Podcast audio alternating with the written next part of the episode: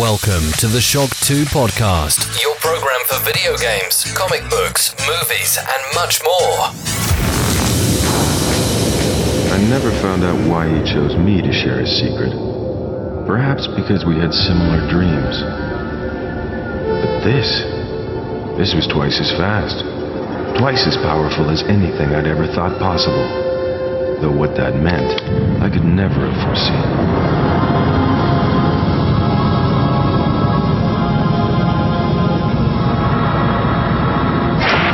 Hallo, willkommen bei einer neuen Folge Shock 2 Podcast. Heute gibt's wieder ein großes Retro-Special in der Art und Weise, wie wir es eigentlich schon länger nicht gemacht haben. Wir konzentrieren uns heute auf eine bestimmte Retro-Videospielkonsole und ich freue mich sehr. Bei mir in der Leitung ist schon der Dirk. Hallo Dirk. Hallo Michael. Dirk Ziegert, der nicht nur im Forum sehr aktiv ist, sondern auch genau zu dem Thema, nämlich dem Amiga CD32, auch ein wunderbares Geburtstagsspecial schon geschrieben hat. Das findet ihr auf Shock 2 und ja, ein, eine Konsole, ich glaube, da kann ich auch für den Dirk sprechen, die liegt uns beiden sehr am Herzen, auch wenn die Geschichte, zumindest in meinem Fall, nicht mit wenig Schmerzen auch verbunden ist. Da werden wir dann noch weiterhin äh, dann noch euch erzählen. 30 Jahre ist es her, seit ähm, ja, Commodore das CD32 herausgebracht hat. 30 Jahre ist es auch her, seit sie dann mit Commodore auch ziemlich zu Ende ging, ziemlich schnell danach. Ja, eine, eine, eine wilde Geschichte. Dirk, wie geht's dir, wenn, wenn du jetzt da äh, wieder über das Amiga CD32 reden sollst, musst, darfst? eigentlich freue ich mich, dass ich darüber reden darf, ähm, weil das CD32 ähm, eigentlich sehr unterschätzt wird. Ähm, das kann deutlich mehr als viele meinen und ähm, wahrscheinlich haben auch viele noch gar nicht vom CD32 gehört oder zumindest nicht im Großen äh, und Ganzen. Ich hoffe ja sehr, dass äh, die dann trotzdem jetzt zuhören, weil oft ist man ja auch ja schon so in seiner Bubble drin und man liest Amiga und denkt sich, ja, da, da reden wieder Leute über Heimcomputer, die die schon lange nicht mehr gibt und die bis heute keinen Impact haben. Ich kann jetzt schon versprechen, so ist es ganz sicher heute, aber es hat Impact auch noch für die heutige Zeit, ja.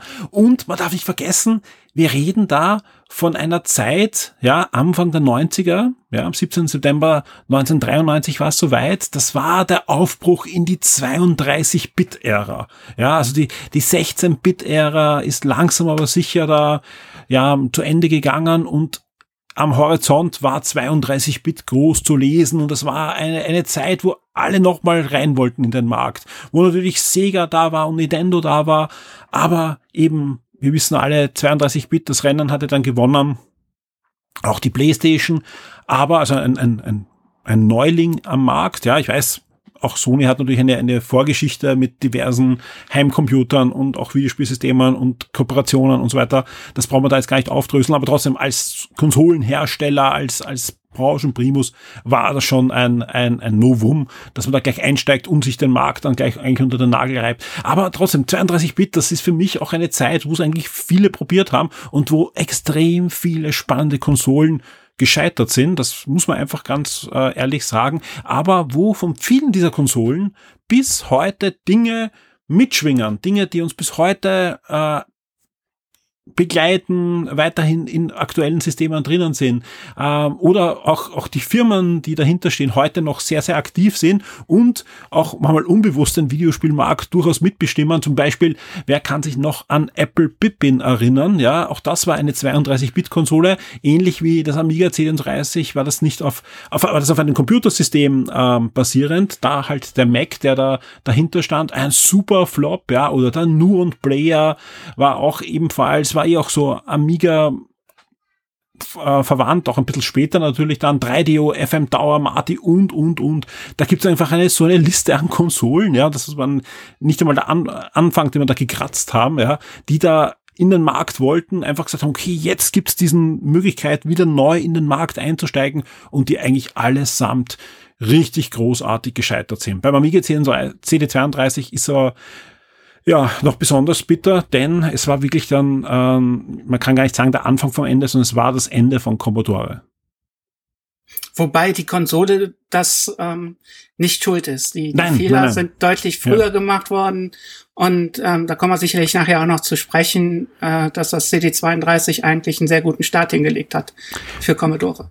Genau, also das kann man in ein paar kurzen Sätzen auch sagen. Commodore ging's damals richtig, richtig schlecht, noch bevor das Amiga CD32 rauskam.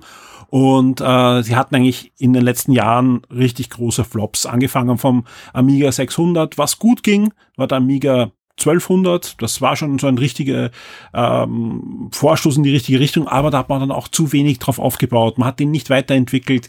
Man hat in, in verschiedenen Märkten sehr auf MS-DOS-PC Lizenzprodukte auch gesetzt, ja, äh, die dann auch eigentlich nicht das mehr eingespielt hat. Sprich, der Amiga hätte es eigentlich verdient gehabt, ihn weiterzuentwickeln. Das hat man aber nicht getan. Auch der 1200er ist in einigen Punkten fast schon revolutionär, gerade wenn man sich anschaut, wo der PC ja auch zu, zu der Zeit oft noch war. In anderen Punkten war er altbacken, weil er einfach eigentlich Technik vom Amiga 500 nochmal rübergezogen hat, ja, gerade im Soundbereich, da hätte, hätte sich sicher der Computer mehr verdient gehabt. Und das wandert natürlich dann auch in das CD32. Das CD32 ist eigentlich im Großen und Ganzen mit, mit einigen Zusätzen ein Amiga 1200, wo man einfach alles weggelassen hat, was nicht als Videospielkonsole eigentlich notwendig ist. Ja, sprich, es gibt keine Maus und es gibt kein Diskettenlaufwerk und so weiter, aber es gibt die gleichen Chips. Es gibt ein, ein Gehäuse, wo alles drin ist. Es gibt ein CD-Laufwerk dafür zusätzlich. Es gibt einen Controller und es gibt auch noch einen zusätzlichen Chip, der eine Art von 3D-Grafik, die beim Amiga sich in den letzten Jahren davor schon eingebürgert hat, mit der Hardware noch beschleunigen soll, weil man weiß, okay, im PC, da gibt es viele 3D-Spiele auch und so weiter und mit der äh, Möglichkeit kann man die leichter konvertieren, darum hat man da noch einen Zusatzchip drauf gepflanscht, ja. Ja, wie, siehst du das, ja? Äh, Du hast eh schon gesagt, okay, eigentlich der Erfolg war am Anfang da, ja, aber wo wo war eigentlich dann wirklich der, der Punkt, ja, dass sich das Ding dann komplett in den Boden gestampft hat? Ja, einmal ging es damit los, dass äh, Commodore für die USA ähm, gerichtliche Probleme bekam, weil die mussten einer Firma 10 Millionen ähm, Patentgebühren zahlen, die sie nicht aufbringen konnten. Das war irgendwie für das CD-Fileformat oder so ähnlich, ne? Ja, für, für das XOR-Format. Ähm, und ähm, da hatten die eine Klage in den USA verloren und das mussten sie zahlen. Und ähm, dadurch konnten sie nicht wie geplant im, ich glaube, Februar, März in der USA äh, auf den Markt kommen. Und ähm, die Philipp, also die, die ähm, Fabrik auf den Philippinen hat halt alle CD32 für sich behalten. Und ähm, dadurch In dem Fall aber nicht wegen der Lizenzgebühren, sondern weil sie schon mit anderen Sachen im Rückstand mit den Zahlungen auch waren. Ne? Das auch, genau. Und ähm, das halt was, das war halt das große Problem, ähm, nicht auf weitere Märkte zu kommen. In Großbritannien haben sie eigentlich sehr gut hin, äh, hingelegt. Äh, die haben äh, im, in den ersten drei Monaten haben die ein sehr gutes Weihnachtsgeschäft gemacht mit, äh, ich glaube, über 100.000 verkauften CD32, was ähm, ein Drittel des kompletten Marktes war. Und ähm, das ähm, hätte halt, wäre Commodore nicht so in der Bredouille geraten mit den ganzen äh, Fehlentscheidungen vorher, hätte das äh, ein Wendepunkt sein können, weil ja auch Commodore schon Nachfolger geplant hatte, der ähm, ein Jahr später schon rauskommen sollte. Für das CD32 oder für, Für das, den, für das CD32. Okay, das wusste ich gar nicht. Okay. Ähm, Gibt es da mehr Informationen drüber? Ja, das ähm, gibt es mehr Informationen. Die haben zusammen mit ähm, HP äh, haben die auch für die äh, Amiga Computer einen neuen Chip programmiert. Ähm, der sollte allerdings erst äh, 95 auf den Markt kommen für das CD32. Ähm, der basierte dann auf dem äh, RISC-Prozessor. Mhm. Und ähm, da wäre dann alle Zusatzhardware wäre da schon drin gewesen, da wären auch richtige 3D-Grafikchip drin gewesen. Und um das Ganze abwärtskompatibel zu machen, haben sie den ähm, 68.000 Prozessor und den AA-Grafikchipsatz äh, auf einen Chip gesetzt und den zusätzlich noch mit eingebaut. Spannend, ja. Aber leider, das, das hat es dann alles nicht gegeben. Was gegeben hat, war eine Konsole, ja, die auf den ersten Blick schon sehr große Ähnlichkeit hat. Ja, also ganz ehrlich, wenn man sich die Designsprache, ich meine, eigentlich auf den zweiten Blick, auf den ersten Blick fällt mir das gar nicht so auf, ja, gerade aber, wenn man sich den Controller vor allem nicht dazu denkt, ja, sondern sich einfach nur die Konsole denkt mit diesem runden 32-Bit-Schriftzug äh, auf dem CD-Laufwerk, äh, auf dem Top, Top, ähm, na, Toploader CD-Laufwerk, ja sehr an, an das Mega Drive erinnert. Warum? Weil einfach sich Commodore natürlich auch Sega ausgesucht hat als den Mitbewerber, den man auch ma maßgeblich auch in, in der Marketingabteilung angreifen möchte. Sega hat einige Zeit vorher das äh, Mega-CD herausgebracht in Europa oder Sega-CD in der USA und da hat man einfach dran ansetzen wollen. Ja, man hat gesagt, okay, wir haben den AGA-Chip vom 1200er, wir haben mehr Farben, wir haben eine höhere Auflösung, wir haben vor allem ein äh, 2X-Laufwerk, also Doppel, äh, doppelte Geschwindigkeit des CD-Laufwerks. Das heißt jetzt nicht nur, dass die Spiele schneller geladen sind, ja, sondern das heißt vor allem, Videos können deutlich besser aussehen. Nicht nur das, ja, Videos haben richtig gut ausschauen können, denn im der Konsole war auch noch die Möglichkeit vorhanden, eine Erweiterung reinzusetzen. Da gab es zwei wichtige Erweiterungen am Anfang oder zumindest sind die äh, angekündigt gewesen. Zum Kaufen war es manchmal relativ schwer. Das eine war eine Erweiterung, wo man Video-CDs abspielen konnte. Ein, auch ein Format, was sich jetzt nicht wirklich durchgesetzt hat, aber durchs CTI ziemlich äh, erfolgreich war. Äh, auch, auch wenn es auch da wieder ein, ein Problem gab, denn wenn man sich äh, eine, ein Videomodul gekauft hat für Video-CDs, ja, und sich nachher gedacht hat, hey, cool, jetzt kaufe ich mir einfach aus der doch größeren Bibliothek an Video-CDs, wo auch groß Video-CD oben stand, von Philips ein, ein, ein, eine CD. Dann legt man die ein und kann die anschauen und kann, ja, also die, die, die Philips Video-CDs haben wirklich gute Qualität haben. Die waren deutlich besser, finde ich, als, als VHS-Kassetten damals, ja. Ähm, das Problem war, Philips hat dann mehrere Formate gehabt. Gab's Red, Red Book und White Book und, und diverse andere Sachen. Da bin ich jetzt ein bisschen auf dünnen Eis, aber es gab verschiedene äh, Dateiformate für Video-CDs. Und das Modul des Amiga CD32 konnte nur, nur unter Anführungszeichen, den Standard abspielen. Also eigentlich vor allem auch das, was bei vielen Raubkopien verwendet wurde. Ja, also es war, das war die Zeit kurz bevor irgendwie DVD dann sich durchgesetzt hat, gab's auf jeden Flohmarkt plötzlich Video-CD-Raubkopien. Ja, das war irgendwie so ein, eine Mischung aus Kopien von VHS oder schon runtergerippte DVDs, die es teilweise schon gab und die runtergefilmten Filme, die es heute eher im Netz in, in, in dunklen Ecken gibt, die hat man damals auf Video-CDs erwerben können. Das hat das Ding abspielen können. Die Philips Video-CDs, ja, da gab es meistens eine Fehlermeldung, weil die haben einen anderen Standard verwendet und das war oft sehr frustrierend. Ja. Wobei man sagen muss, dass 93 noch ähm, CDs sehr schwer zu kopieren waren. Allein DVD, äh, ein CD Brenner hat ein Vermögen gekostet und wenn ich mich richtig, richtig erinnere, haben zwei oder drei Rohlinge so viel gekostet Stimmt. wie eine Original-CDs. Ja, absolut. Hast, hast recht. Das ist natürlich ein, ein Argument, ja. Äh, vor allem die Brenner hat, also nicht jeder hat einen Brenner, aber es gab trotzdem schon Bezugsquellen. Also das, das, das war schon, ja. äh, das war schon heftig. Außerdem diese, diese raubkopierten Sachen, die waren oft äh, nicht gebrannt, sondern das waren halt wirklich, ja, äh, von, von Organisationen produzierte Raubkopien. Ja, die waren auf, auf, auf Silberdiscs. Ja, okay. Ja. Aber trotzdem, du hast recht, also so war, so arg war das Raubkopierproblem nicht, ja. Aber trotzdem, das war die eine Erweiterung, die zweite Erweiterung, die war für viele auch sehr spannend, ja. Die war, äh, du konntest das Ding zum vollwertigen Amiga 1200 machen mit CD-Laufwerk. Und das war schon sehr attraktiv für viele. Also sprich, man konnte eine Tastatur anhängen, Maus anhängen, Diskettenlaufwerk, Festplatte. Cool. Ja. Also das, das war ein, ein, ein Ding. Bevor wir nochmal richtig eintauchen in die Technik, in die und so weiter, lass uns vielleicht mal kurz ein bisschen privat plaudern. Wie war es bei dir? Wie war dein erster Kontakt? Ist der, ist der erst Jahre danach gewesen als Sammler oder hast du damals schon gesagt, hey, ich bin ein harter Brocken, ich hole mein Amiga C2. Also, ja, eigentlich schon. Also anfänglich habe ich gedacht, ich habe einen Amiga 1200, ich brauche kein CD32.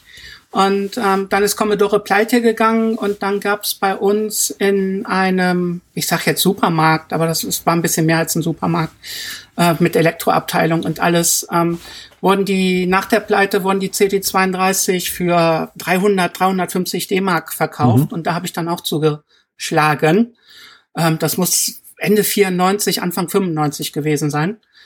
Ähm, Und äh, da gab es ja auch noch neue CD32-Spiele.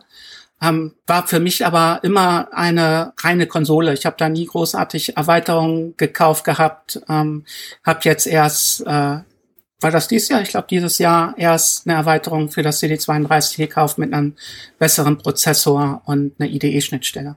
Da kommen wir dann eh noch darum, was, welches Leben im Amiga ja noch immer steckt. Total faszinierend für mich immer wieder äh, wie, wie lebendig diese Plattform 30 Jahre nach dem Ende noch ist, wie viel, ja, wie viel Leben da drin steckt. Anders kann man es gar nicht sagen.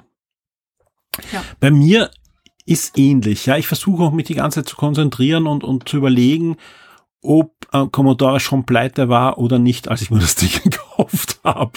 Ich befürchte, ich habe es auch nach der Pleite gekauft, ja, aber nicht mit dem, also das war, wie, wie lange war es bei unserem Markt bis, bis, bis Bankrott äh, erklärt? Ein Monat circa, oder? Das war ja echt kurz. Ja, also ähm, das war schon, also es war zwei, drei Monate richtig auf dem Markt ja. und dann waren die irgendwie alle ja. weg und es ist kein Nachschub gekommen und dann gab es die erst nach der Commodore-Pleite, zumindest in Deutschland wieder zu kaufen. Also wahrscheinlich, es kann sein, dass sie nicht pleite waren. Ja, ich, dann befürchte ich sogar, ich habe es wirklich noch gekauft vor der Pleite. Ich bin aber immer noch äh, überzeugt gewesen, okay, Commodore wird schaffen. Das gibt's ja nicht, dass Amiga plötzlich weg ist, ja. Und außerdem gab's ja ständig äh, Hoffnungsschimmer. Wir wissen alle, S-Com und da reden wir nicht drüber. Es tut viel zu weh.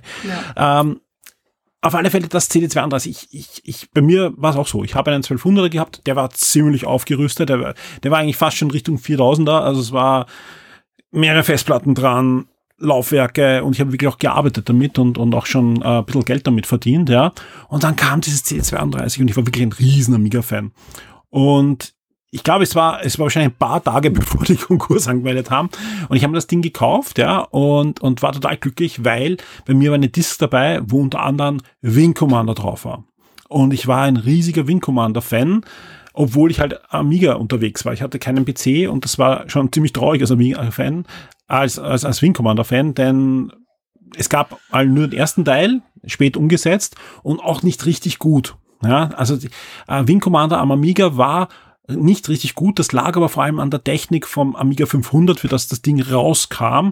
Und der war, der war einfach zu schwach. Der Amiga 500 war zu schwach. Und das Schöne, ich hatte einen 1200er und selbst die Amiga 500 Version installiert auf einer Festplatte auf einen 1200er war deutlich spielbarer. Aber auf diesen Amiga CD32, auf dieser Demo-Disc, sage ich mal, oder dieser Bundle-Disc, die dabei war, war eine Amiga 1200-Version. Und die gab es, zumindest in Österreich, ich glaube, gab es die überhaupt zum Kaufen, die Amiga 1200er-Version? Nur als CD32-Version meines Wissens. Fantastisch. Also das erste, was ich gemacht habe, ja, äh, ich habe es nicht gespielt. Denn ich bin nach Hause gekommen, ja, habe es eingelegt, habe den Power-Button gedrückt und es passierte gar nichts. Denn mein Amiga CD32 war kaputt. Ja. Und also am nächsten Tag war ich in diesem Elektromarkt, ja, den, der, der, der mir das verkauft hat, hab gesagt, bitte, ich hätte gerne neues oder Reparatur. Nein, neues kennt blöd, nichts da, aber wir schicken das zur Reparatur. Und ich glaube, ich habe dann vier Monate gewartet, bis ein, ein neues kam.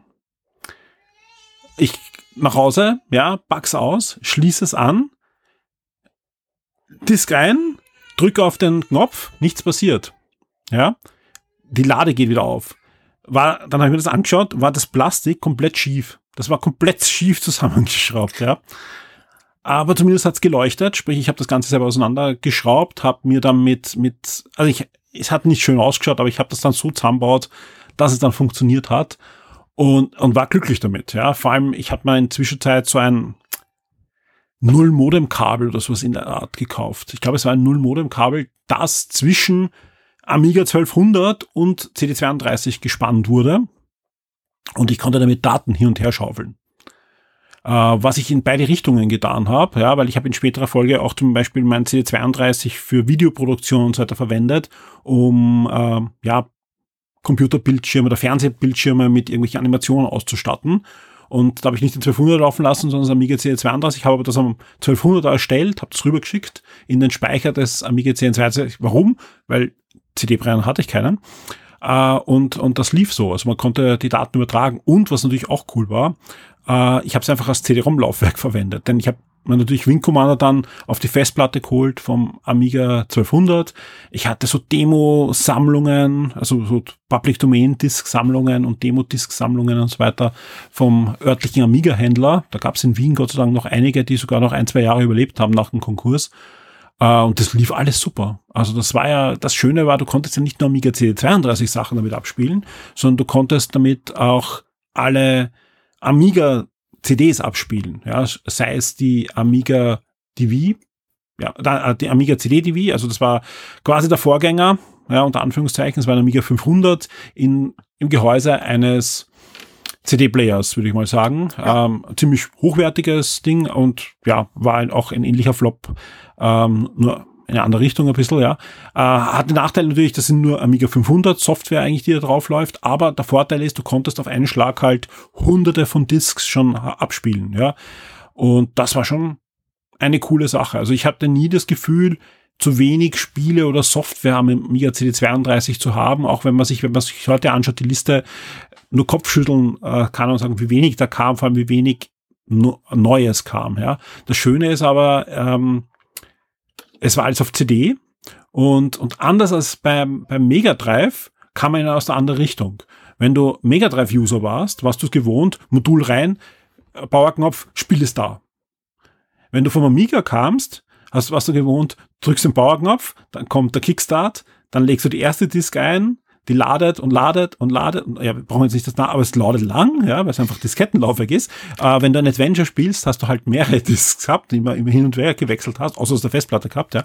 Und dann natürlich auf CD, ja, wo 600, 700 ähm, Disks drauf passen und noch dazu mit doppelter CD-Geschwindigkeit geladen werden kann. Das war ein deutlicher Geschwindigkeitsfortschritt. Ja. Das, ähm, also ich hatte für meinen Amiga 1200 hatte ich ein externes CD-ROM-Laufwerk und ähm, da konnte man dann quasi auch alle oder fast alle CD32 Spiele mitspielen, auf Festplatte schieben oder äh, wenn, wenn irgendwelche Amiga 1200 Spiele auf CD rausgekommen sind oder so, die konnte man dann alle problem problemlos genau. spielen. Weil für das Amiga CD32 braucht man äh, eine bestimmte Bootdatei, sonst erkennt der das Gerät die CD nicht. Genau. Ja, äh, du sagst schon, alle Spiele waren eigentlich kompatibel, bis natürlich die wenigen, die diesen äh, gesagten äh, Akiko-Prozessor äh, verwendet haben. Das war dieser Prozessor, der 3D-Grafiken möglich machen hätte sollen, hätte sollen, weil wirklich sehr wenige Spiele auf den aufgebaut haben. Es gibt ein paar, oder, die den Prozessor dann verwendet haben. Ja, also ich selber habe eigentlich nur Microcosm gespielt, gehabt und gespielt. Das verwendet ihm? Das verwendet den Akiko-Chip. Okay. Das, ähm, das Spiel ist auch sonst nur für ähm, das Sega CD umgesetzt worden. Und, äh, und 3DO auch. Genau, 3DO habe ich auch da. Ja. Und ähm, das, also von der Grafik her war das das schönste, äh, war das die schönste Version. Ja.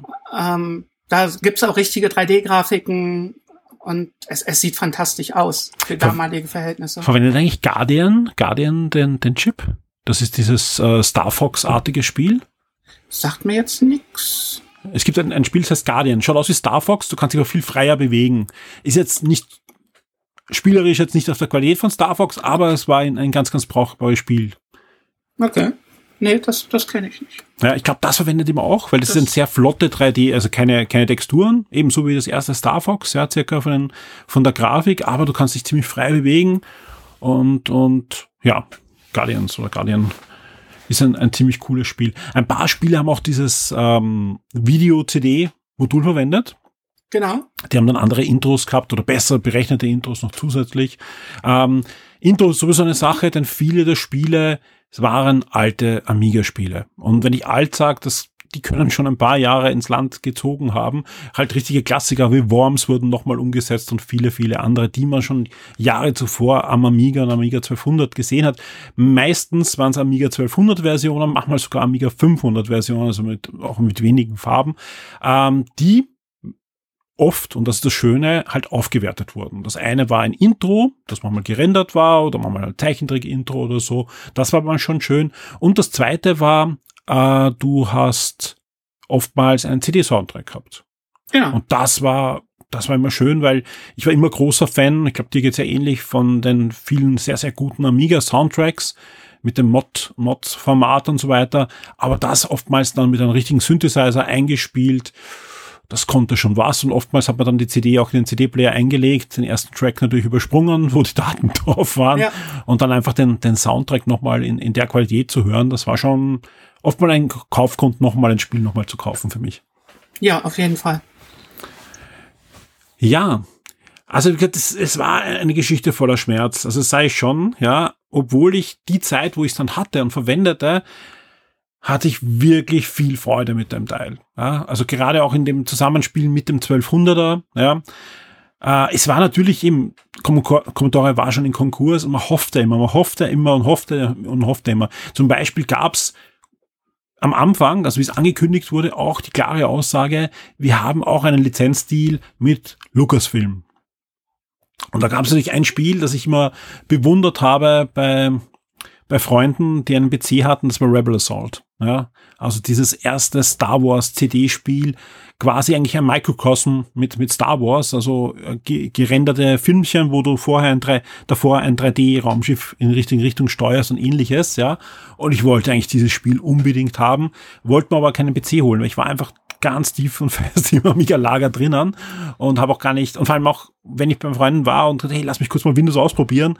Und man darf nicht vergessen, wir reden da von einer Zeit vor Windows 95, Windows 3.11, man brauchte noch DOS, ja, vor jedem Spiel hast du Mem Manager noch gestartet und Auto Exit Bat konfiguriert, dass du ein bisschen mehr Speicher rausholst aus dem Ding.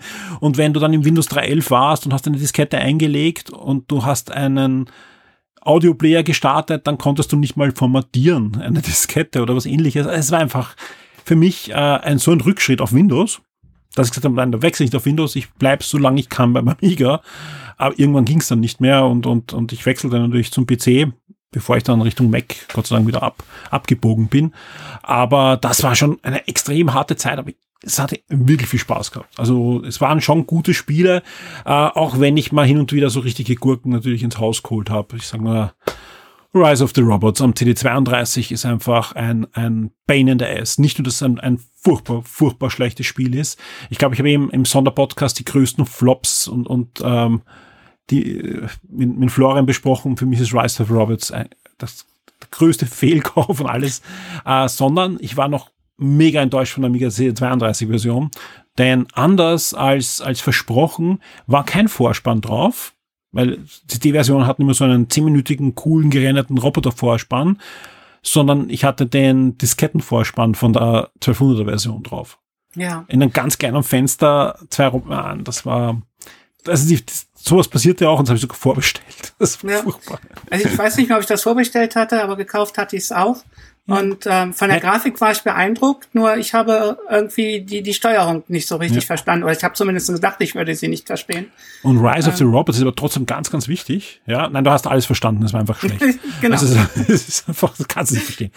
Trotzdem war Rise of the Robots für mich im Nachhinein sehr wichtig, denn jedes Mal, wenn wir mal daneben kaut haben bei einem Test, sage ich mal, zu Konsolzeiten, oder auch richtig gelegen sind unserer Meinung, aber dann Leserpost bekommen haben, wo sich jemand beschwert hat, dass er wegen unserem Test ein Spiel gekauft hat, ja, und äh, jetzt super enttäuscht ist und und und äh, dass äh, wir einfach da Mist gebaut haben in seiner Sicht. Ja, es gab auch Fälle zum Beispiel, wo wir bis heute zur Wertung stehen, weil es uns einfach viel Spaß gemacht hat.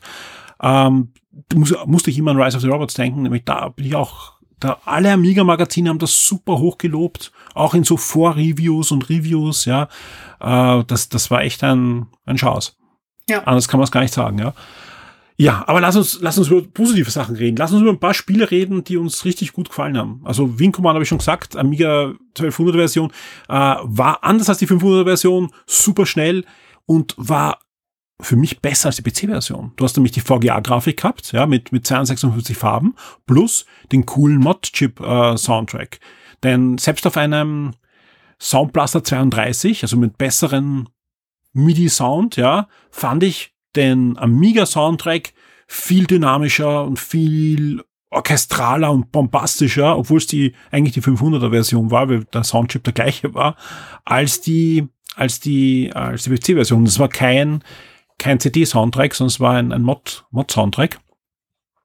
also da, ist, da war ich super zufrieden mit, mit äh, Wing Commander. wenn du zurückblickst, ja, vielleicht so zwei, drei Spiele, wo du sagst, die machen doch heute noch Spaß. Also ich habe ähm, jetzt schon länger nicht mehr gespielt, deswegen weiß ich nicht, ob mir das heute noch Spaß machen würde.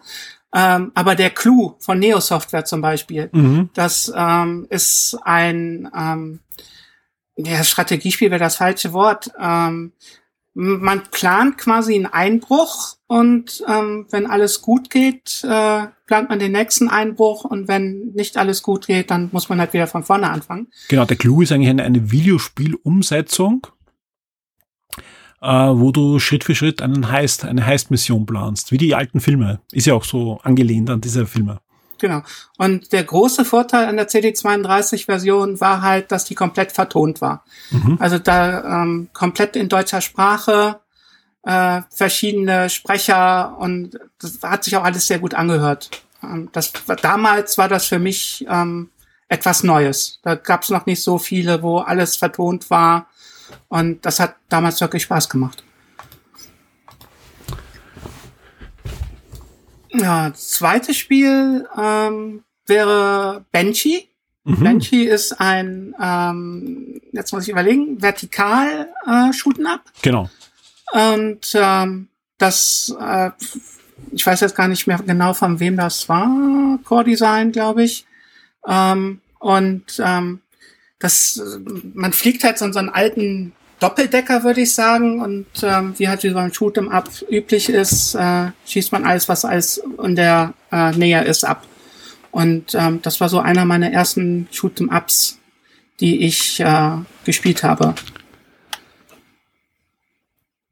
Ja, eh, eh zwei, zwei Spiele, die auch oft genannt werden. Ja, was, was, was, was wird mir noch einfallen? Ähm, Defender of the Crown da gibt es einen Defender of the Crown 2 und das erschien eigentlich nicht für Amiga, äh, ja, Amiga CD32, sondern für das Amiga CD-TV, aber ja, war eines der ersten Spiele, die ich mir, die ich mir dann auch noch geholt habe. Ja. Äh, dann gab es natürlich wunderbare Umsetzungen. Es gab wirklich so viele wunderbare Umsetzungen. Tool 2, ja. Simon the Sorcerer auch sehr gutes Adventure, jawohl. Ist mal, egal für welches System du es dir holst, eines der coolsten Adventure. Kommt übrigens demnächst wieder ein, ein, ein neuer Teil, ja, äh, dieser Serie, was sehr wunderbar ist. Britischer Humor, was Eigenständiges, ist natürlich angelehnt vom Design und so weiter an, an Monkey Island und Co. Ja, aber hat was Eigenes, die Serie. Ich finde es äh, wirklich, wirklich, wirklich schön und freue mich, dass da auch weitergeht. Und die Amiga CD32-Version ist einfach wunderbar. Kein Diskettenwechsel mehr, komplett vertont und Sprachausgabe, CD-Soundtrack. Also das, das nutzt einfach das System, dass man sagt, ja, okay, das Spiel gibt's auch am normalen Amiga und am PC und so weiter, aber ihr bekommt hier echten Mehrwert, vor allem in einem Genre, wo es auf vielen anderen Konsolensystemen eher auch mau aussah, gab es da doch was. Auch bei einer Steel Sky, wo ja der Nachfolger auf ähm, Apple Arcade kam und, und für PC und, und, und Co. Und, und umgesetzt wurde, erst vor ich glaube, letzten Jahr, vorletzten Jahr ist das erschienen, der, Nachfolger, gab es natürlich eine, eine Amiga CD32-Version, auch hier komplett vertont, ja. Uh, Alien Bread, ja, ist uh, generell so eine, eine Sache, da gab's ein, ist die, Alien Breed, nicht Bright String. Alien Breed. Äh, Team 17 Serie gab's ja für Xbox 360 die Remakes, ja. Da gab's äh, gleich zwei Spiele am Amiga CD32.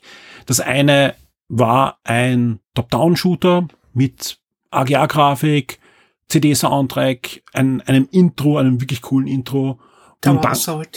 Tower Assault. Genau. Also es war, gab's es gab's sonst wo oder gab's es eigentlich nur am C32, das weiß ich jetzt gar nicht. Ich glaube, am 1200er gab es das auch, aber egal, die Version ja. war wirklich deutlich besser. Und dann gab es natürlich auch Alien Breed 3D, was ein Ego-Shooter war. In einem Fenster zwar, aber war ein Ego-Shooter, den, den man heute auch noch spielen kann. Also ist halt das, das Doom für Amiga C32, sage ich mal. Ja. ja. Was ein, ein, ein, ein Spiel ist, das muss ich einfach nennen, ja, ist Bray an ein Alien Counter. Kennst du das? Prey sagt mir jetzt auf Anhieb nichts. Ja, hat nichts, Achtung, hat nichts mit den Prey-Spielen zu tun, die es heute gibt, ja. Ah, das ist ein, ein furchtbar, furchtbar schlechtes Spiel, ja. Du kommst auf eine Raumstation, wo es Aliens gibt, ja. Also auch wieder ähnlich wie die Giga-Aliens, ja. Und das Spannende ist, ähm, das ist, du, du, hast ein Filmchen im Fenster und siehst eigentlich nur Gänge. Ja, ähnlich wie, wie die Space Hulk Spiele von, von Electronic Arts, aber halt Filmchen und du hast, kannst vorher einstellen, welche Sprachausgabe du hast, ja, und wenn du Deutsch einstellst, ist es einfach fantastisch. also es ist, weil es wird manchmal sogar aufgezählt, Spiele, die man unbedingt spielen muss am Amiga CD32, obwohl es ein, ein CD-TV-Spiel eigentlich ist, ja. Aber wenn du es auf Deutsch spielst, ist, es ist einfach, es ist einfach furchtbar schlecht übersetzt. Es ist so, es ist in gebrochenen Deutsch und es passt hinten und vorne einfach nicht, was da gesagt wird, ja. Also da wird von Kreisläufen gesprochen und statt der Umlaufbahn und das ist super. Es ist echt lustig. Es scheint aber auch eine CD32-Version okay. zu geben zu haben, weil es gibt ein Cover mit CD32. Okay, vielleicht war es ja auch CD32. Es sieht aber aus, es sieht aus wie 500. Also, aber kann durchaus sein, ja. Nein, also da gibt's, es gibt auch wirklich jede Menge coole Spiele auch. Also wie gesagt, das meiste ist aber, haben wir eh schon gesagt, sind Amiga 1200 Spiele, mit Aufwertungen. Aber es gibt da sehr viele Klassiker. Pirates von Sid Meier zum Beispiel, Pirates Gold, ja. Ähm, was gab's noch? Benji hast du schon aufgezählt, äh, natürlich die Lotus Trilogy, Little Devil, wunderbar schön animiertes äh, Adventure, Jump'n'Run-Spiel. Ähm, ja, da gibt's da gibt's so viel Cooles. Also ich hab, ich hab, das Schöne ist auch, es gab dann in England ein Magazin mit Demo-CD. Und es war Pflicht. Es war, das war wirklich jedes Monat geholt. War richtig, richtig teuer damals für mich, ja. Weil halt importiert das Magazin, aber auf der Disk waren halt viele dieser Spiele äh, schon drauf. Und ich kann mich erinnern, einer war drauf, ein Trailer von auch Rebel Assault.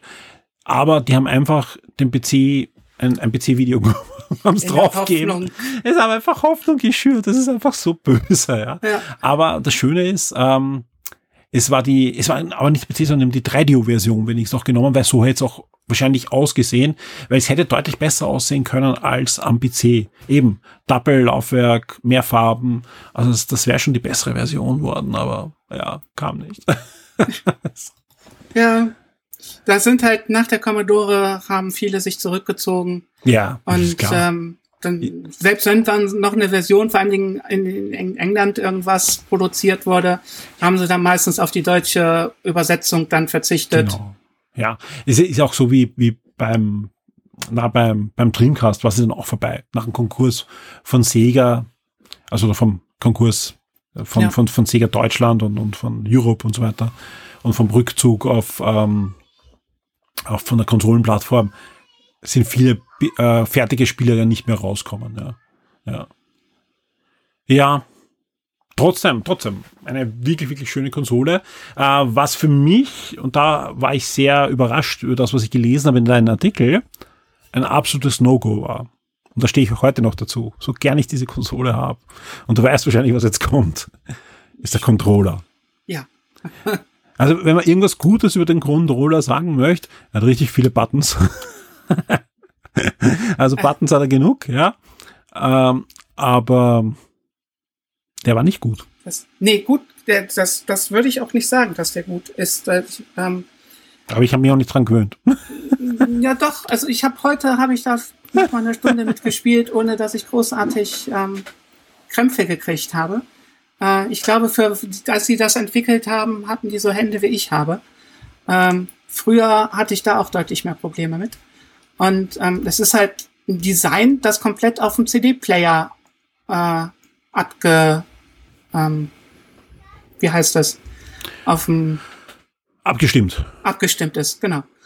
Ja, ähm, man, man sieht es auch an den über den Knöpfen sind äh, ist die Play-Taste, ist die Stopp-Taste, ist die Wiederholungstaste, die Shuffle-Taste. Ähm, für links und rechts ist jeweils die Vor- und Zurückspulen mit dabei. Ähm, also es ist ein komplett auf den CD-Player abgestimmter Controller. Ja, warum auch immer. Warum auch immer. Aber, Aber er ist, äh, ganz ehrlich, auch wenn man sich dran gewöhnt und so weiter, er ist einfach nicht gut. Er wird auch schnell hin. Äh, kann man auch leicht reparieren, weil es einfach nicht viel Technik dran ist. Äh, das Gute ist, ja, und jetzt kommen wir wieder zum Positiven, ja, dass äh, Amiga CD32 hat die gleiche BIN-Belegung und auch den gleichen Stecker wie alle Sega-Konsolen. Sprich, man konnte sehr leicht auch Sega-Joypads anschließen und es gab für das CD32, also wirklich speziell fürs CD32, auch Third-Party-Controller und einer war richtig, richtig gut und den finde ich bis heute noch gut und ich habe ihn sogar noch da liegen und dann nochmal ausprobiert, weil man gesagt hat, okay, ähm, das muss ich mir jetzt anschauen, ob ich das noch so gut in Erinnerung habe oder ob der wirklich noch immer cool ist. Und zwar ist das das CD32 Honeybee. Hast du das, oder von Honeybee das CD32 Controller? Der habe ich gehört, ähm, hatte ich damals nicht gekauft und heute kosten die ein Vermögen. Ja, ja. ähm, ist auf alle Fälle ähm, ein Controller, der aussieht im Großen und Ganzen wie ein Mega Drive Pad, ja, mit ein paar Erweiterungen Richtung Super Nintendo. Also sprich, man hat natürlich Schulterbuttons vom Super Nintendo, die halt auch vorhanden sind am sogenannten Knochen vom CD32, eben das, was wir zuerst besprochen haben. Du hast ähm, Spezialknöpfe, mit denen du Sachen programmieren kannst, mit Dauerfeuer und so weiter. Du hast natürlich die, die, die vier Action-Button, du hast ein sehr gutes digitales Joypad. Da passt alles. Der ist super. Und ich kann mich erinnern, äh, den habe ich mir, ich glaube, den habe ich mir sogar in der Zeit schon gekauft, wo es repariert wurde. Es waren halt, ich war wirklich, es waren wirklich, es war ungelogen vier, mindestens vier Monate, wo ich auf, auf das Teil warte. Und das war halt wirklich eine Zeit, wo ich mir das auch gekauft habe, wo ich sehr viel meines Ersparten da investiert habe und dann ist es weg. Ja. Und du hörst noch rechts und links, ähm, Firma ist ein Konkurs, mal sehen, ob, ob noch was kommt. Ja. Ja, es war alles traurig. Aber trotzdem dieses Joybed geholt und da, damit konnte man richtig gut zocken. Also eben gerade die vielen angesprochenen Spiele, die mir in der CD32-Version oftmals einfach auch mehr Spaß gemacht hatten, weil natürlich, wir haben sie auch, glaube ich, schon besprochen in anderen Podcasts, ähm, gerade Jump'n'Runs und so weiter, wenn du mit mehreren Buttons arbeitest, ja. Aber Amiga war das Haupteingabegerät bei Spielen der Joystick und der ist halt auch limitiert und, und es macht für mich einfach mehr Sinn bei Jump'n'Run mit einem Joypad zu spielen, mit einem Button, wo du drückst zum Springen und nicht hinaufdrückst. Ähm, ist natürlich Geschmackssache. Viele Hardcore Amiga und C64-User werden mich jetzt natürlich schlagen. Aber das war, die Spiele haben einfach auch angepasste Steuerung dann plötzlich gehabt und waren für mich dann oftmals deswegen auch schon mal die bessere steuerbaren Versionen. Und das Honeybee war, war, war super. Also da war ich wirklich, wirklich zufrieden. Ähm, ein Spiel, das mir jetzt auch eingefallen ist, das auch ein, ein exklusiver Titel war, zumindest in Amiga-Zeiten, was aber dann umgesetzt wurde für, ich glaube, es kam auch für die Playstation und fürs Mega Drive, war Flink. Kannst du dich ja. an das erinnern? The Misadventure of Flink. Ein richtig gutes Spiel. Ja, also wirklich, das kann man auch heute noch, könnte, das könnte heute als Indie-Spiel noch erscheinen. Es wird noch immer viel Spaß machen. Ja. Äh, ein, eine Mischung aus den typischen, ja, Psygnosis-Grafik. Also man, wenn man sieht, erkennt man sofort, okay, das kommt aus der Richtung Psygnosis, also vom, vom Artstyle. Ähm, aber dann mit ein Gameplay, das ein bisschen erinnert an Super Mario Bros., ein bisschen erinnert an Super Mario Bros. 2, also die US-Version von Super Mario Bros. Und die Mischung, das war, war cool. Also ich habe das wirklich gern gespielt. Ja, das ähm, ob's glaubst du oder nicht, ich habe das heute ähm, nochmal gespielt gehabt. Glaube ich äh, Die ähm, die ersten fünf Level oder sowas habe ich ja. hinbekommen. Das ähm, man muss sich wieder ein bisschen reinarbeiten. Aber ähm, ein sehr, sehr gutes Jump'n'Run. Und da gab es ja äh, einen quasi Nachfolger dann für PlayStation und, und Windows, nämlich äh, The Adventures of Lomax. Mhm. Sie ist ein bisschen ein Verwandter, wo dann äh, eben Flink in Pension geschickt wird und ein, ich glaube, es ist ein Lemmings-Magier auf eine, ein Abenteuer geschickt wird. Ein wunderbares 2D-Jump'n'Run, ist eben auch vom Psygnosis dann für die erste Playstation umgesetzt worden oder ja, und für PC. Amiga leider nicht mehr. War aber für Amiga eigentlich geplant. Und das Schöne ist, warum ich das äh, erst unlängst wieder in Erinnerung äh, geholt habe, dieses Spiel, äh, mehrere, oder zumindest äh, einer der Hauptgrafiker hat jetzt bei, bei Tiny Four äh, mitgearbeitet wieder. Ah, okay. Der schon damals bei Flink und bei Lawbanks mitgearbeitet ja, hat. Die ähm, die Hauptentwickler kamen ja von Talion. Die mhm. haben ja, glaube ich, ein Jahr vorher ähm, ja. sind die durch die, ich glaub, weiß nicht, ob Talion da schon pleite war oder ob die kurz vor der Pleite waren, deswegen viele gegangen sind. Also nach Lionheart auf alle Fälle. Genau, nach Lionheart, äh, die sind dann bei Sagnosis untergekommen ja. und ähm, Flink war dann, glaube ich, das erste Spiel von denen wieder. Glaube ich sofort, weil, wie gesagt, Lionheart schon ein fantastisches Spiel. Also, das wäre cool. Lionheart hätte auch eine, eine Amiga CD32-Version mit CD-Soundtrack. Das wäre auch noch gewesen. Ja, ja. aber alles traurig, ja, da wissen wir eh. Und, und Lionheart war ja auch ähm, sehr, sehr spät schon dran im, im Zyklus des Amigas und, und die haben ja auch damals gesagt, sie verzichten auf Kopierschutz, denn entweder es verkauft sich oder wir sind tot. Tja. Ja. Und wir wissen, wie es ausgegangen ist. Ja, aber es soll sich gar nicht so schlecht verkauft haben. Ähm, ich glaube, ich, ich, was ich so von den auch das ein, ein Spiel, das ich mir vorbestellt habe damals. Ja. Ja, weil ich mir gedacht habe, okay, das muss ich unterstützen, weil so ein cooles Spiel. Farbverläufe. Und das war ja, das war ja ein Amiga 500 Spiel noch dazu, ne? Ja. Das war ja, hat, hat besser ausgeschaut als viele äh, äh AGA-Spiele, war aber Amiga 500. Ne? Ja, war die haben es irgendwie geschafft, noch ein paar Farben mehr aus dem Amiga ja, 500 rauszuholen. Ähm, sehr coole sehr Sache, ja.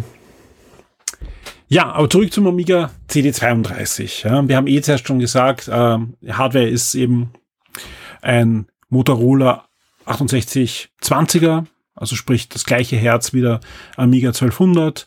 Er hat ähm, 14,18 Megahertz in der BAL-Version, 14,28 Megahertz in der NTC-Version.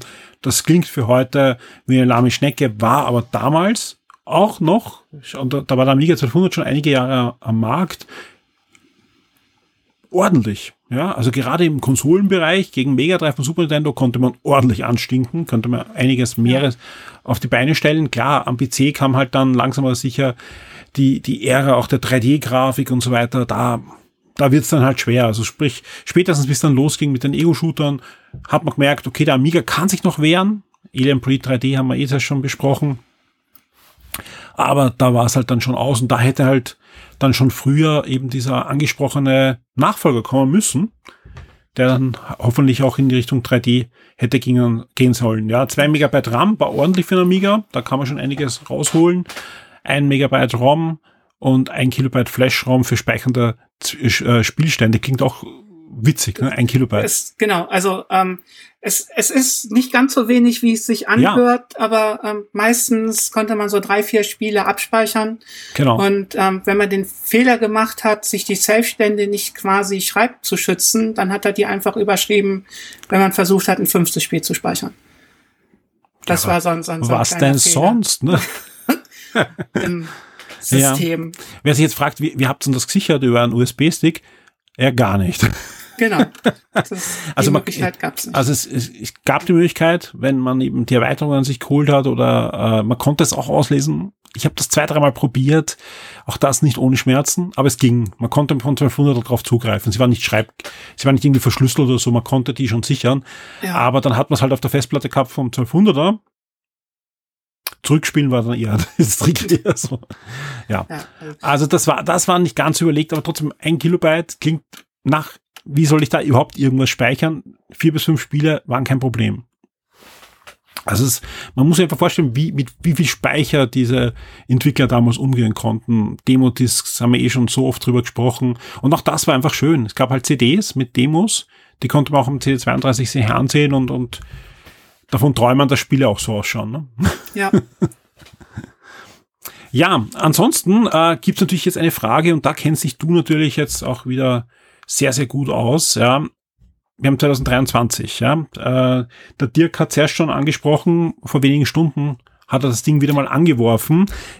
Machst du das jetzt nur, um alte Spiele auszuprobieren oder gibt es da durchaus auch noch Dinge, die heutzutage mit dem Ding machbar sind, umgesetzt werden, spielbar sind? Also ähm, das CD32 kommt so langsam auch wieder zurück äh, in die Retro-Szene rein. Ähm, der Amiga ist ja schon deutlich länger wieder vorhanden. Ähm, aber mittlerweile, wenn Amiga 1200 Spiele neu äh, auf den Markt kommen, ist auch häufig eine CD-Version für das CD32 mittlerweile dabei.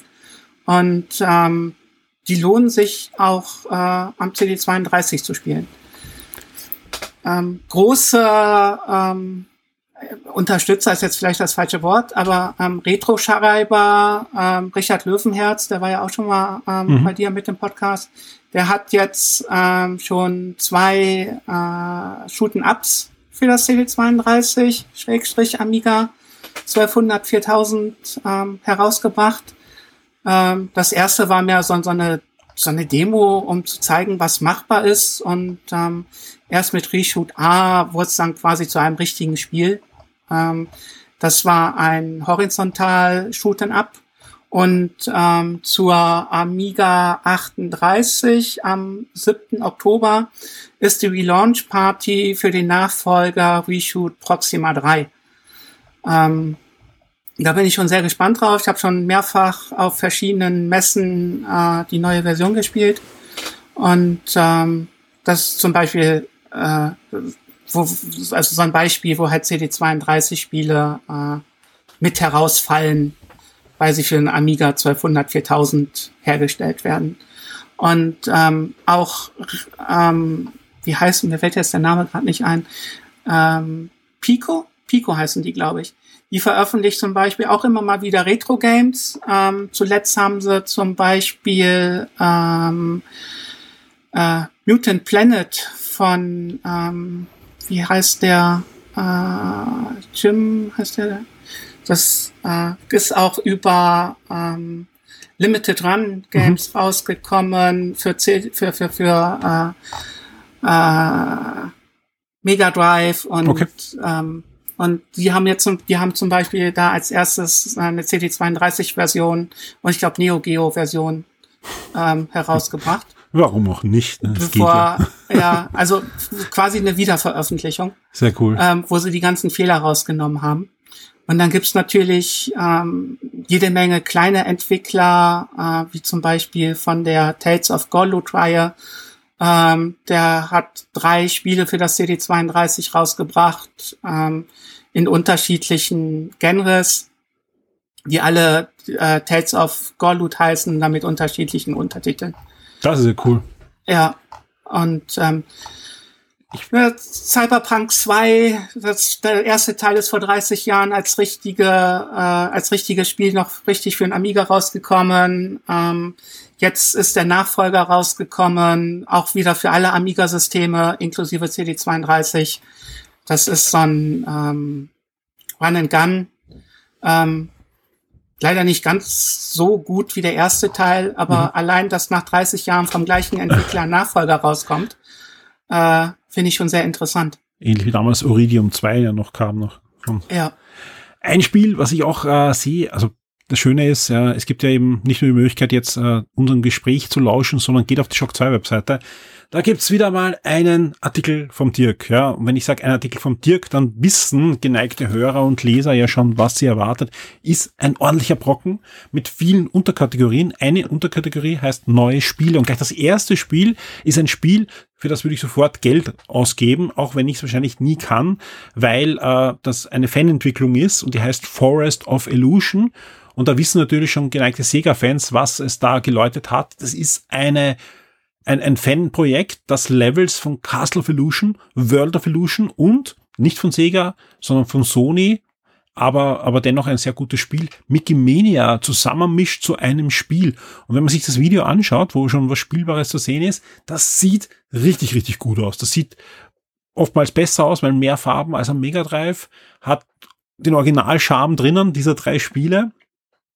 Ich hoffe, das gibt's irgendwann mal spielbar. Ja. Das hoffe ich. Und ich hoffe, dass äh, Disney ein Auge zudrückt und Sega, aber das glaube ich nicht. ich meine, Sega, Sega vielleicht, aber das Problem ist, sie verwenden die Disney-Lizenz auch noch. Ja. Es wird bitter. Ja. Und bitte als nächstes dann gleich ein, ein, ein, ein Quackshot, bitte. Ja, sehr schön. Nein, uh, Forest of Illusion sieht wirklich, wirklich schön aus. Also das, das ist eine, eine tolle Sache, die hoffentlich in der einen oder anderen Form mal spielbar ist, aber sieht jetzt schon sehr cool aus. Coole Sache, ja. Also ich bin, ich bin gespannt, wie es da weitergeht. Wenn jetzt jemand zuhört und sagt, ah, das ist ja cool, ja, äh, da würde ich gerne mal reinschnuppern. Wie viel kostet mich denn das Ganze, wenn ich jetzt mir ein CD32 hole? Vor allem, ich brauche dann auch die eine oder andere Erweiterung wahrscheinlich, um zeitgemäß dann Demos und ähnliches draufzuladen. Ja, was zahle ich denn da in, in circa? Ja, und welche Möglichkeiten hätte ich noch? Ja, also ähm, wie so mittlerweile alles in der Retro-Szene äh, wird auch das CD32 immer teurer.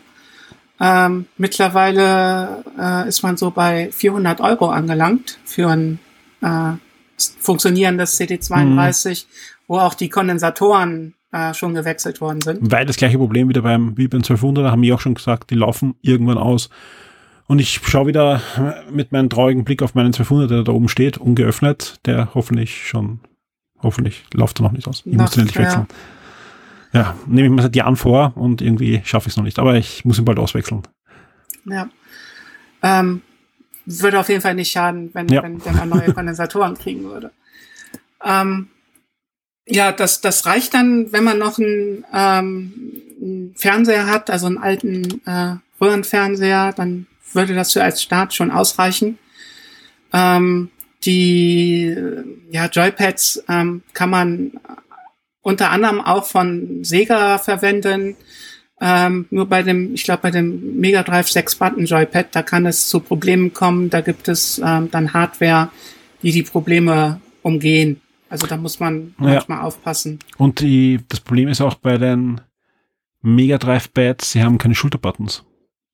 Ja, aber dafür, ja, aber dafür haben die, die ähm, EF-Buttons, die sind mhm. ja quasi die Schulterbuttons okay. bei den sechs ähm, äh, ja, schon, Knöpfe. Ja. Und ähm, ja, also man, man sollte sich einen funktionierenden äh, anderen Controller anlegen. Aber es gibt, es gibt auch jetzt noch Alternativen, also ja, die, man, die man anschließen kann. Es, es funktionieren auch Joysticks. Ja. Also wenn man nur ein ganz normales Spiel spielen will, da funktioniert auch ein Ein-Button-Joystick. Ähm, ja. Oder es, mittlerweile gibt es ja auch selbst für den Amiga 1200 zwei Button-Joysticks. Ähm, die funktionieren auch einwandfrei an der Konsole. Und viele Spiele brauchen auch gar nicht mehr als zwei Buttons. Wenn man jetzt sagt, okay, das ist mir zu viel, ich würde trotzdem gern mal hineinschnuppern, ja, welche Möglichkeiten habe ich denn? Da gibt es einmal die Möglichkeit natürlich, wie immer, ähm, über den äh, über den Emulator. Gibt es da ähm, legale ähm, Möglichkeiten auch beim Emulator? Gibt es, ähm, man muss natürlich die Spieler haben. Natürlich, ja, ja, ähm, aber auch vom, vom das, Amiga ist ja, ich brauche das, das Betriebssystem das und so. Es gibt ähm, Forever, ähm, wie heißen sie? Forever. Ich glaube eh Amiga Forever, ne? For, genau, Amiga Forever. Da gibt es mittlerweile auch einen CD32-Emulator mit okay. drin, ähm, der die auch natürlich auch noch die Kickstarts mit dabei hat. Weil da bin ich halt preislich dann ganz woanders. Ne? Also, ja, das, das, ich glaube, 30 Euro oder sowas genau. kostet ähm, die Amiga Forever CD-Download. Ähm, das, äh, da weiß ich aber, also da sind Spiele mit dabei, aber ich weiß nicht, ob der Akiko-Chip mit ähm, mhm. emuliert wird. Wobei da haben wir eh gesagt, so viele Spiele gibt es nicht. So viele Spiele gibt es nicht, das ist ja. richtig. Ähm, das das wäre dann legal wahrscheinlich die günstigste Möglichkeit mhm. äh, zu spielen. Und es gibt mittlerweile auch ähm, bei Endstream ähm, gibt es zum Beispiel We Shoot R. Ah, cool, Die stimmt. CD32, äh, Amiga CD32. Gibt es noch mehr, gibt's noch mehr CD32 Spiele schon? Ähm, weißt du sind mir nicht aufgefallen. Okay aber man kann zumindest Reshoot A jetzt spielen. Genau, also das, das Konsolenversion, was ja Sinn macht, auch in der Steuerung und so. Ja. Ist das natürlich super. Nein, schön. Ah, Endstream, was ja auch auf der Xbox jetzt läuft, ne? Genau. Ähm, war vor, lass mich lügen, ich glaube vor drei Jahren oder sowas gab es schon mal für die ähm, Xbox One ein, äh, eine Version, die man kostenlos nutzen konnte, mhm. äh, die dann aber, ähm, ich glaube, einen Tag äh, bevor, äh, als das, ich hatte das mal im äh, Forum bekannt mhm. gegeben, dass das da spielbar ist. Und an demselben Tag oder einen Tag vorher äh, ist die Version stillgelegt worden. Ähm, ich konnte das zwar noch spielen, aber man konnte sie nicht mehr herunterladen. Mhm. Und jetzt drei Jahre später äh, mit Microsoft Hilfe, ja. eine neue Version. Sehr cool. Ja, dann, ich glaube, ich glaube, das ist eh eine Möglichkeit. Wie, wie sieht's aus, zum Beispiel beim Amiga Mini? Ja, kann ich da kann um, ich da CD32 äh, Sachen abspielen, wenn ich, wenn da, ich irgendwie da, die Möglichkeit habe? Ja, da auch am Amiga Mini gibt es äh, die CD32-Emulation. Ja, da gibt es ja auch ein Joypad zum Beispiel, das ja gar nicht so unähnlich ist dem Amiga CD32 Joypad, sag ich Genau, mal. das, das kommt ihnen schon sehr nahe. Ähm, ich glaube, die haben ein richtiges Digipack anstatt so ein... Genau, also es ist sogar besser.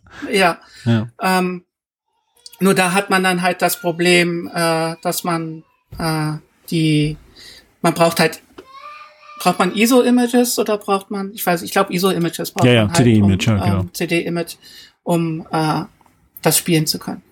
Ja, aber selbst wenn man so original hat, ist es kein Problem, Dann- das auszulesen. Problem. Also das ist Genau. kein Ding. Und wenn, ja, viele, viele Sachen sind auch frei. Also man, man, man muss jetzt gar nicht sagen, okay, man kriegt das Original nicht und so weiter und ist dann gleich im Illegalen. Einige Spiele sind auch wirklich schon freigegeben, in, inzwischen auch in der Amiga C32-Version und die, die kriegt man dann auch. Und, und es gibt Demo, die es noch gibt, also wo es ISOs im Netz zu finden gibt und und und. Also man kann da schon einiges ausprobieren. Ja. Insofern. Ja, ich glaube, dann haben wir eh einen, einen, einen schönen Bogen geschlagen rund um eine unserer, unserer Lieblingskonsolen, sage ich mal. Also bei mir ist so. Also wie gesagt, äh, ist jetzt nicht so, wenn ich sage, was sind deine Highlight-Konsolen, würde ich es nicht aufzählen, ja. Wenn ich aber die Konsolen aufzählen äh, müsste, wo mein Herz am meisten dran gehangen ist, irgendwann mal, dann könnte das sein, dass ich die schon in die Top 5 wahrscheinlich rein muss. Ja. Bei Ja. mir ist das so. Gibt es noch Dinge, die du erzählen möchtest über das Amiga C32, die wir vielleicht nicht gestriffen haben oder so? Oder? Ähm, es wird bis heute noch neue Hardware für das Amiga CD32 hergestellt. Das hatte ich ja anfänglich Mhm. ähm, schon mal kurz gesagt. Ähm, früher äh, musste man halt so eine äh, externe Box kaufen, um Amiga 1200 kompatibel zu werden. Jetzt reicht quasi eine Turbokarte. Da ist dann äh, eine IDE-Schnittstelle drauf. Da kann man dann ähm, eine SD-Karte dran anschließen und man kann damit quasi direkt eine Amiga 1200 äh, Version rausmachen aus dem CD32. Eine Maus funktioniert sowieso problemlos. Eine Tastatur ähm, kann man über den AUX-Anschluss anschließen. Ähm, hat man eine alte PS2-Tastatur, braucht man einen Adapter, hat man ein CD-TV oder ein Amiga 4000 Tastatur, geht das sogar ohne Adapter. Und ähm, man hat dann quasi einen kompletten Rechner, äh, wo man alle äh, Amiga 1200, äh, viele Amiga 500 Spiele und natürlich auch CD32 Sachen mitspielen kann. Und das gibt's auch für relativ wenig Geld. Ähm, ein 6830 Prozessor mit, äh, ich glaube, 128 MB RAM Mhm. kostet um die 300 Euro, Das geht, ja. wenn man einen CD32 haben sollte. Ja. Ja, ich das mein, kommt dann durch- natürlich. Ich sage, das geht, ja, aber da geht es jetzt wirklich halt um eine, eine, eine Nische und da, da muss man natürlich äh, sagen, es ist wie ein Oldtimer im im Autobereich, ja. Das kostet dann auch, das Ganze instand zu halten und, und immer wieder zu tunen und, und ein bisschen zu erweitern. Je älter das Auto ist, je, je kostenspieliger ist das und es ist leider Gottes auch bei, bei, bei Heimcomputern oder bei Konsolen so, dass irgendwann mal natürlich dann offizielle Supports ablaufen, ja. Und klar, wer jetzt mitrechnet hat um das Geld, kriegt natürlich bald eine Xbox Series und eine PS5, ja, Ja. Äh, wenn man da einigermaßen ein schönes System sich zusammenbauen möchte. Aber klar, man hat dann einen echten Schatz, den selbst viele Videospielmuseen so nicht haben. Ne?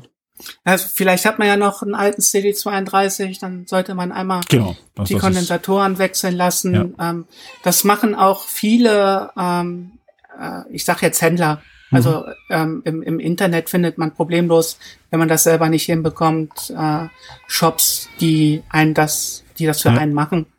Äh, kostet auch im Normalfall gar nicht so viel. Und ähm, wenn man dann was hat, äh, kann man dann halt mit relativ wenig Geld aufrüsten oder halt äh, einen Einstieg mit Emulatoren versuchen. Ja, würde ich auf allen Fällen jedem empfehlen, das irgendwann auszuprobieren. Ja, weil selbst wenn ihr ganz legal das machen wollt, könnt das ausprobieren und, und äh, mit wenig Geld mal hineinschnuppern in das Amiga CD32, um das auch mal zu sehen, wie das, wie das damals abgelaufen ist. Und gerade bei unseren Hörern sind ja auch viele dabei, die damals in der einen oder anderen Form live dabei waren und zumindest im Umfeld Amigas hatten. Also gesagt, da kenne ich in, in, in meinem Alter und, und drunter und drüber ein bisschen äh, niemand, der nicht irgendwie mit dem Amiga in Berührung gekommen ist. Selbst wenn man schon eingefleischter PC-Besitzer war damals, ja, gibt's natürlich auch einige, ja, habe dort so irgendwie wieder hinübergeschaut, da es andere Spiele gab, die Animationen teilweise noch besser waren, weil wir reden halt noch von einer Zeit vor 3DFX und, und was dann alles passierte, wo natürlich dann der PC Ja. weggezogen ist und, Ja. und vor allem irgendwann am Amiga, ich glaube am Windows 95 hatte ich dann schon einen Amiga-Emulator, also da war es so vorbei. Ja. Also Also nach du- 93 ist die Hardware sehr Genau. schnell. Ähm, Da ging es einfach dann dahin. geworden. Ja. ja. ist auch, ist auch, passt so. Es soll ja, soll ja vorangehen und wenn eine Firma in Konkurs ist, dann, dann kann es nicht mehr vorangehen. Aber die haben halt leider viel verschlafen.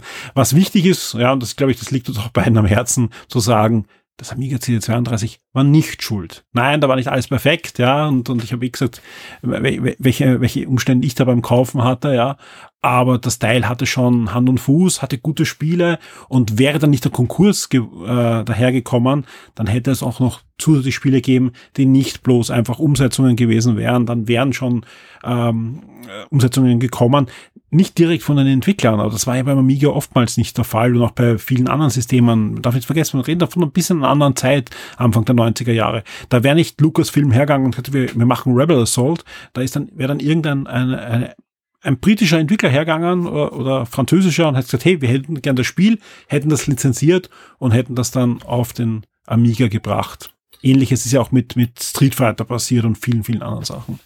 Selbst Commodore hat ja noch teilweise ähm, Spiele entwickelt. Ja. Oder umgesetzt. Genau. Ähm, und, ähm, ja, das, das, hatte Sega auch gemacht und so weiter. Wir eben, wir, wir, schauen, schauen wir mal in die, in die 90 Auch, auch Nintendo hat das gemacht. Ja, es gibt am NES äh, Klassiker, wo man sagt, okay, das ist doch ganz klar ein, ein Capcom-Spiel oder ein was auch immer. Und wenn man sich aber anschaut, da hat Nintendo die Lizenz sich geholt und hat das dann mehr oder weniger mit den Entwicklern gemeinsam dann umgesetzt auf das eigene System. Das war gang und gäbe. Ja. Und das, ist jetzt nicht so, so ein, ein Absurdum, dass da dann andere Spiele gekommen wären. Aber klar, wenn das, der Konsolenentwickler wegbricht, wenn keine neue Hardware mehr gebaut wird, ja, ähm, natürlich hätte auch ESCOM und oder wer auch immer dann äh, Commodore erfolgreich gekauft hätte, wieder auch CD32 produzieren können und das weiterentwickeln können. Da wollen wir nicht drüber reden. Aber solange das nicht, und es ist ja auch nicht passiert, aber solange das nicht passiert ist, macht es einfach keinen Sinn, aufwendige Spiele umzusetzen oder sogar irgendwelche Exklusivitäten zu entwickeln. Ja. ja. Also das braucht uns nicht wundern. Umso mehr ist eigentlich verwunderbar, ja, obwohl das Teil eigentlich nur ein bis zwei Monate so richtig am Markt war, bevor der Konkurs äh, da eingetreten ist, ja, dass so viele Spiele überhaupt dann noch rauskamen.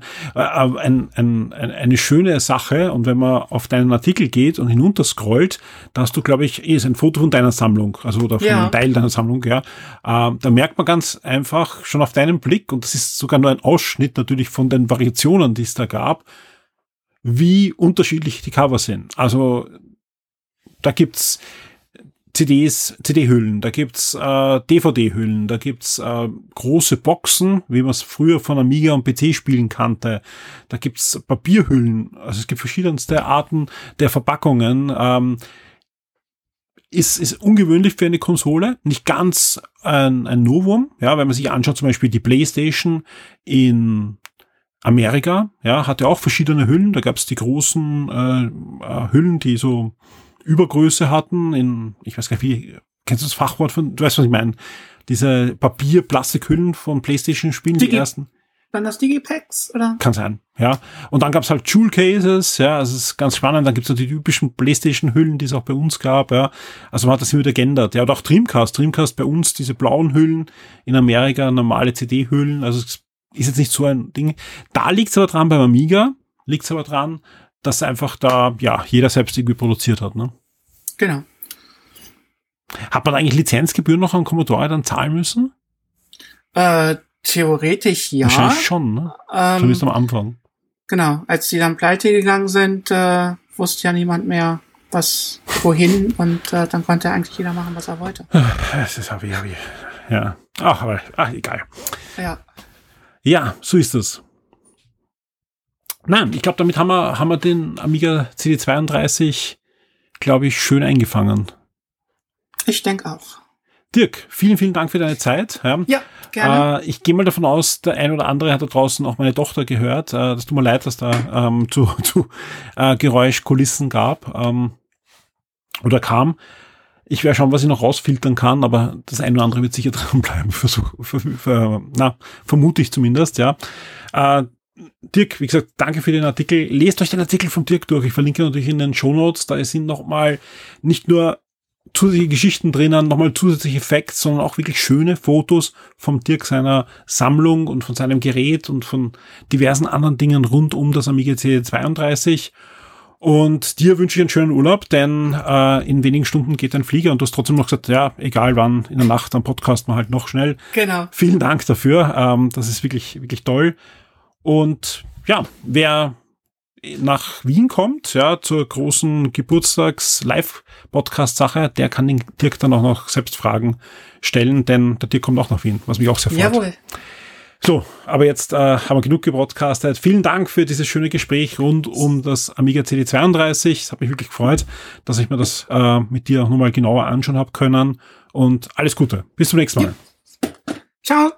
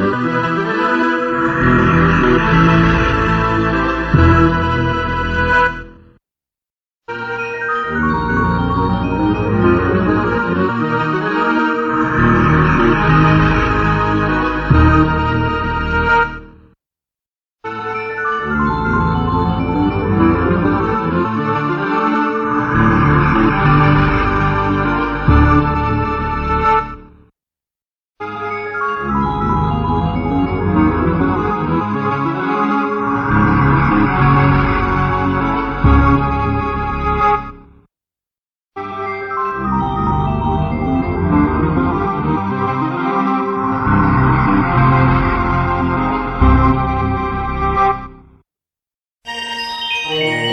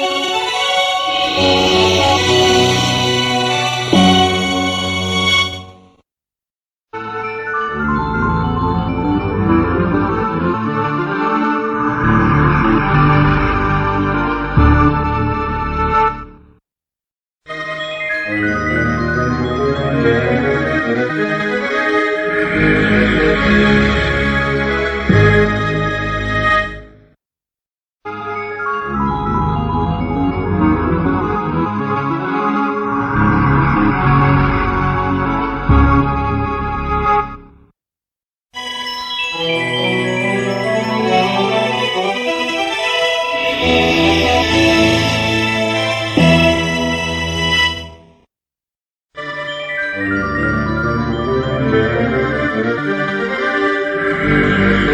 you